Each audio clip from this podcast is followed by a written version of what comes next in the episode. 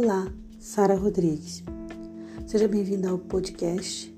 Eu quero já falar com você que eu estou gravando esse podcast bem cedo, são 3 horas e 54 minutos. Por isso, se a minha voz não estiver muito adequada, eu peço perdão, mas é devido ao, ao horário. Mas talvez esteja tudo bem. Hoje eu quero falar com você sobre o livro Ezequiel capítulo 37 é um resumo do livro, né, analisando o texto.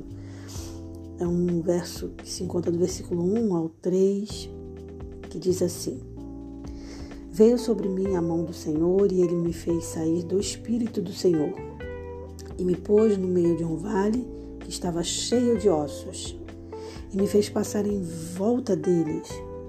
E eles que eram muito numerosos sobre a face do vale e eis que estavam sequíssimos. E me disse: Filho do homem, porventura viverão estes ossos? E eu disse: Senhor Deus, tu o sabes. Essa passagem dessa visão de Ezequiel no vale dos ossos secos, ela é muito significativa e atemporal porque ela não era só uma passagem para aquele momento de Ezequiel, embora também fosse para aquele momento que Ezequiel estava vivendo, essa passagem ela também é para outros momentos da sociedade. E eu posso garantir que também é para o nosso tempo. Porque veja bem, uma das coisas que chama a atenção nessa visão de Ezequiel é que os ossos, eles não estavam mais ou menos. A Bíblia diz que eles estavam sequíssimos, ou seja, simbolizando um estado de fim, de, de, de término. Né? Não estava mais ou menos seco, não estava secando, eles estavam sequíssimos. Então, quando o Espírito do Senhor leva o, o Ezequiel, o profeta Ezequiel, para essa visão, isso tudo simbolizava, além da casa de Israel, outras épocas da sociedade, como eu falei, como a nossa hoje. Então, representa o, o povo que se dispersa da fé. E essa sequidão dos ossos revela o estado desse povo, o estado espiritual desse povo, o fracasso espiritual dessa sociedade. Então, isso pode acontecer por diversos motivos. Se a gente for olhar no contexto de Israel, eles haviam sido, é, naquele momento, né? Eles estavam o quê? expulsos. Tudo bem, eles estavam expulsos da, da sua pátria, já não faziam mais parte da sua sociedade ali, não tinham mais aquele. Estavam dispersos mesmo, né? E muitos do que sobreviveram daquela, eu vou chamar de chacina, já não tinham mais respeito nenhum. Não tinham consideração, não tinham mais honra. Estava bem complicada a situação ali do povo.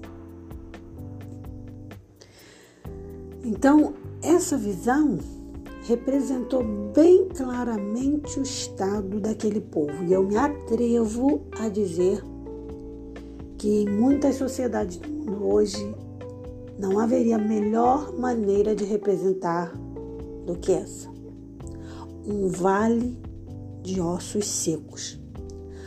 A gente pode também dizer verdadeiros mortos-vivos, zumbis pessoas que não sabem para onde vão, pessoas que não têm certeza do que querem, pessoas perdidas, verdadeiros ossos secos.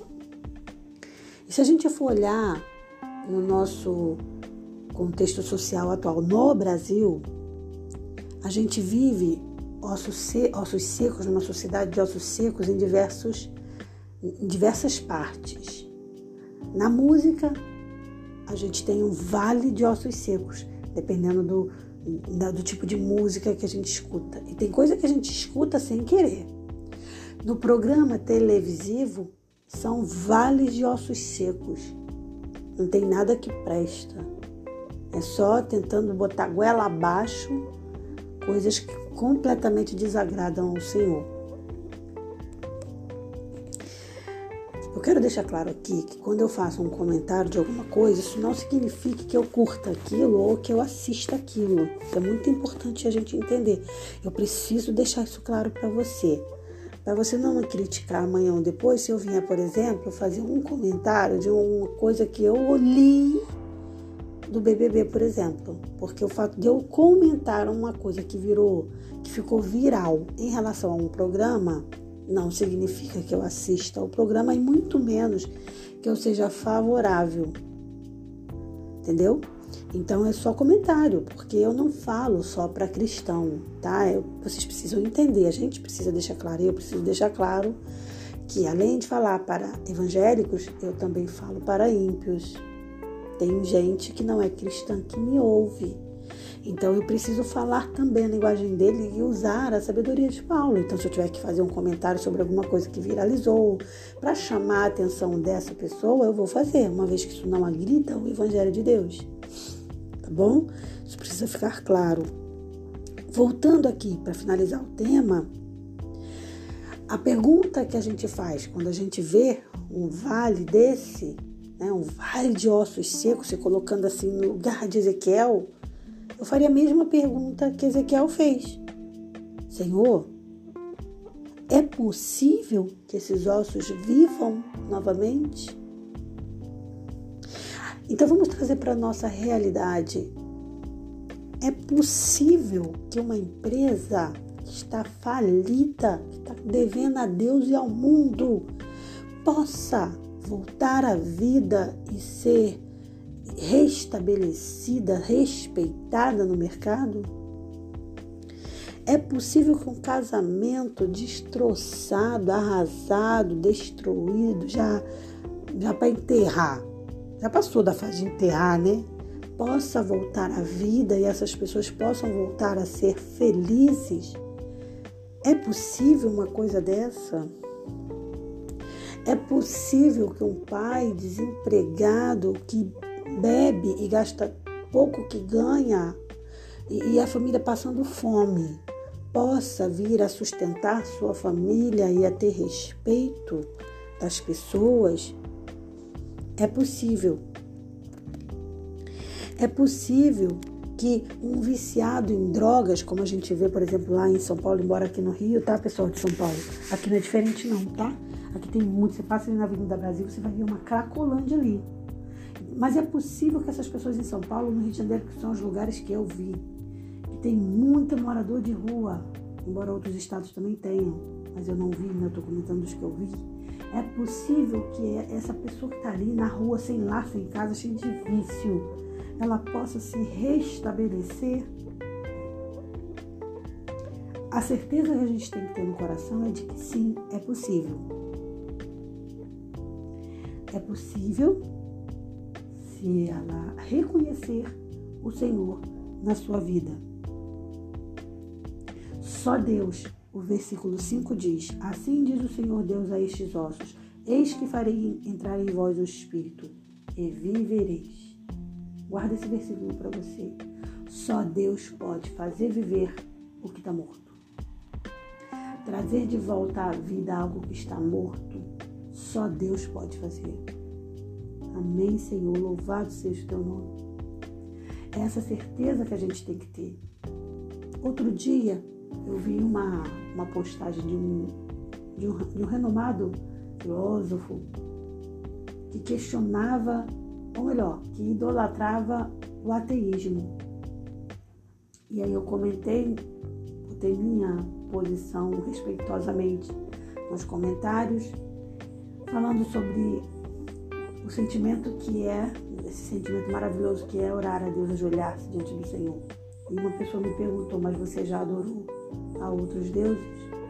E eu respondi, sim, mas esse foi o único, único que respondeu, mesmo a resposta às vezes não sendo a que eu almejava. E por que, que eu falei isso? Porque para responder, esse Deus precisa estar vivo e só existe um Deus vivo, o Deus criador do céu e da terra. Então, é a esse Deus que nós adoramos. E é essa certeza que a gente tem que ter. De que a gente não está adorando qualquer coisa. A gente não está adorando qualquer um. A gente está adorando um único Deus. Ah, mas quem é esse Deus? O Deus da igreja A, o B, o C? Não, meu amor, ele não tem título. Deus não é o cachorrinho que você bota o nomezinho ali no pescocinho dele. Ele tem que ser chamado como Deus Criador, independente de qual igreja você seja, respeitando todas as igrejas. Deus é o Deus Criador do universo. Ah, mas eu nunca fui para igreja nenhuma, eu tenho chance? Claro que tem. Claro que tem. O que você precisa é aceitar o Espírito do Senhor. Ah, mas então você está dizendo que não precisa ir para a igreja? Não, amor. Você ouviu falar isso em algum momento? Eu não disse isso em momento nenhum. Se eu estou falando para os haters, né? Porque sempre aparece às vezes um ou outro querendo criticar. E não é isso que eu estou dizendo. O que eu estou dizendo aqui é que nós adoramos ao Deus Criador independentemente do nosso título. Tá bom? Então, essa certeza a gente tem que ter no coração. Que esse Deus é o Deus Criador, o Deus verdadeiro, que só Ele pode trazer de volta, trazer, né? a vida para aquele que não passava de quê? De um osso sequíssimo. Porque não é seco não, meu amor, é sequíssimo. E sabe quem está falando isso para você? Finalizando o nosso podcast para não ficar muito extenso, sabe quem está falando isso para você? Eu posso me chamar de uma de um ex-osso sequíssimo, porque eu já fui um osso sequíssimo, meu amor já foi um osso sequíssimo. Pega aqui do osso assim, tira as carnes todinha e deixa bem seco no sol para ficar bem sequíssimo. Esse osso fui eu. Então, ah, mas eu precisava de um testemunho, de uma prova viva. Oh, meu amor, eu sou a prova viva do quanto Deus faz nascer carne, nascer vida no osso seco. Tá bom? Então, que Deus abençoe a cada um de nós para que a gente entenda que, primeiro, se você está em vida, que você não recaia, que você não caia para virar um osso seco. Essa é a primeira preocupação que você tem que ter. Porque até para ajudar outros ossos, você precisa estar tá vivo. Você não pode ser seco.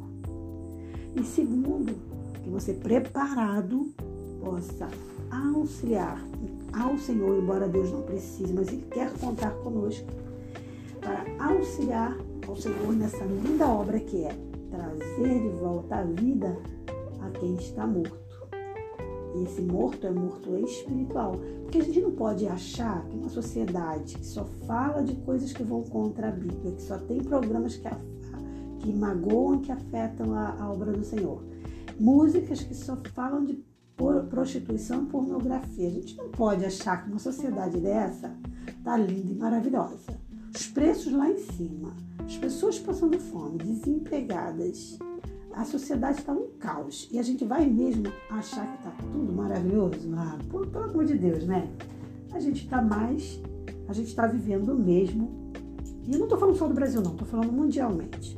Num belo vale de ossos secos. E precisamos contar sempre com a misericórdia do Senhor. Me perdoe se eu fui duro em algum momento, me cedi um pouquinho. Mas tudo aqui que eu faço, tudo isso aqui que eu falo e faço para você é feito com amor. E eu peço muito a Deus que Ele nos abençoe. Talvez você nem precisasse ouvir nada disso. Outra vez precisasse só para complementar o teu conhecimento. Mas sabe, que Deus nos abençoe é o que eu peço. Para que Ele possa primeiro nos ajudar a não virar osso seco. E acima de tudo, nos ajudar também a fazer com que esses ossos voltem à vida, essas pessoas voltem à vida e quando elas voltarem a gente não as eliminar, porque muitas das vezes a igreja, conta de algumas pessoas que não passam de ossos secos dentro da igreja, afastam as pessoas, os ossos que estão chegando. Às vezes chega um zumbi, um, um, uma pessoa toda, toda destruída dentro da igreja, chega para se restabelecer. O que, que a igreja faz? Expulsa mas expulsa claramente, vai lá no microfone e fala, vai embora, você não é bem-vindo aqui. Não, não pô. Expulsa no comportamento, na rejeição, no, nos, nos, pequenos detalhes, sabe? Vai ali, vai expulsando. Aí depois quando a pessoa vai embora, diz, não sei por que ela se afastou. Se afastou porque não foi amada. Se afastou porque não foi recebida. se afastou porque você, a, aquela igreja, né, só dava valor a quê? A carro e a casa e a bens, a dinheiro, a quanto a pessoa ganhava. Se for essa a realidade da sua igreja, então a tua igreja não passa também de um vale de osso seco. Porque osso seco não é só quando tá ah, desempregado, morrendo de fome, não. Pode estar tá no luxo, pode estar tá cheio de riqueza e não passar de um osso seco, sequíssimo. Porque a gente está falando de vida espiritual, meu amor, não é vida material. Acordei revoltada? Não. Só estou fazendo o que o Senhor pede que eu faça. Se o Senhor pede que eu fale, eu falo. Falo para você só? Não. Falo para mim. Falo para mim. Falo para mim.